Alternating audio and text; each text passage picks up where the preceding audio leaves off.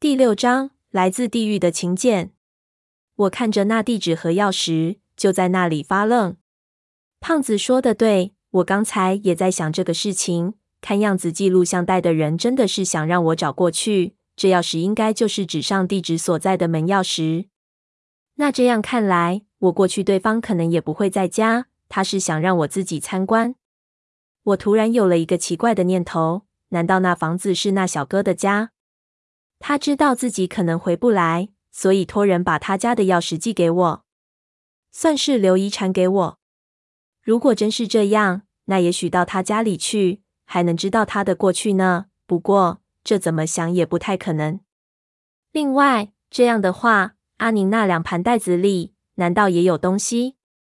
当天晚上，我辗转难眠，靠在床沿上，一根一根的抽烟。我平时只有郁闷的时候才会抽一根儿，但是现在怎么抽都是没用，心里还是难受。回想这整件事情，从我最初收到录像带开始，到现在发现录像带里的东西，不过几个月时间。然而每多一次的发现，就让事情变得更加扑朔迷离，更加复杂。事实上，录像带的秘密虽然被我发现了，但是真正让我心烦意乱的，还是录像带的内容，不管对方是想其中的内容来做掩护，还是只不过随手拿了两盘，其里面的内容绝对会吸引观看者的所有注意力。而这些内容是无法伪造的，他这样的人也不可能会熟悉录像带的录制方式。那么他是从哪里搞到的带子？这样的录像带，我可以肯定不止这几盘。按照录像带的记录时间，记录满一天就需要八盘左右。寄给我一盘是空的，一盘是有内容的。这说明对方在拿录像带的时候有很多的选择。那至少说明那个地方可能还有其他录像带。里面，霍林和我监视着自己的行动，显然有不得已的目的，不会是为了好玩。当然，最让我在意的还是阿宁的那两盘。我一直自诩为一个局外人，一直自认为自己是一个天头，自己跟着三叔。第一次是自己率性而为，第二次是为形势所逼，第三次是莫名其妙的听从安排。每一次只要说一个不字，就没有我的事。所以事情突然一下子发展到似乎连我也牵涉了进去，就有点找不着北了。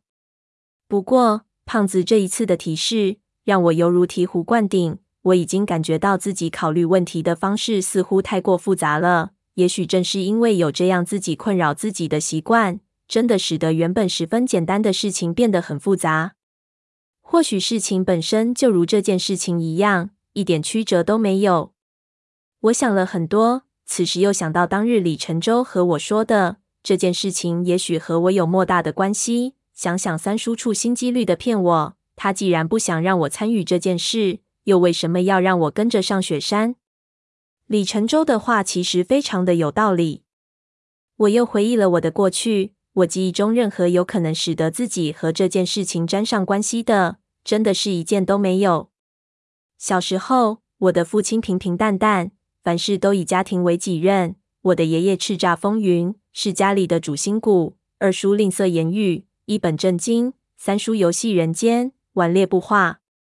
所有的所有，构成了我童年的记忆。他们虽然秉性都不同，但是都对我很好。连二叔也只有看着我的时候会和我笑笑。可以说，我的童年虽然不是非常的幸福，但是应该和我这个年纪的人的童年一样，毫无特别之处。再到这几年，所谓的大学，更是平淡到了极点，记忆也更加清晰。实在是没有在一个黑暗的屋子里，穿得像个死人一样爬来爬去的经历。我一个晚上没睡着，一直看天花板，看到了天亮。胡思乱想，越想就越郁闷。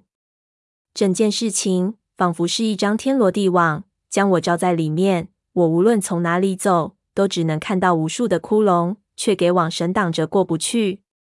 造成这样的局面，也是我的性格决定的。我那种犹豫不决又不死心的性格，导致事情越搞越复杂。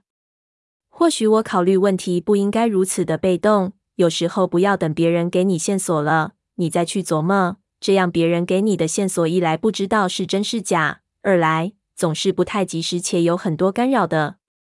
想到这里，我忽然皱了皱眉头，想起我那几个朋友在临走的时候给我的建议。他说，事情变得如此错综复杂的原因，就是因为你老是执着于从你三叔那里得到答案。你想，既然三叔骗过你了，就肯定不希望你知道一些事情，那么你三叔就不可能和你说实话。谎言生谎言，你再问只会让自己觉得世界上任何的东西都变得不可信。乱七八糟的信息越来越多，你要了解事情的真相，不如自己去寻找答案。比如你说探险队是十个人还是十一个人，你去查查当年相关的资料，总比分辨你三叔说的是真是假要可行的多吧？现在想想，确实他说的没错。好吧，我心里对自己说：“他妈的，既然这事情和我还有了关系，那我就真谁也不信了。”这次我就谁也不告诉，自己一个人去格尔木查查看，这到底是怎么回事。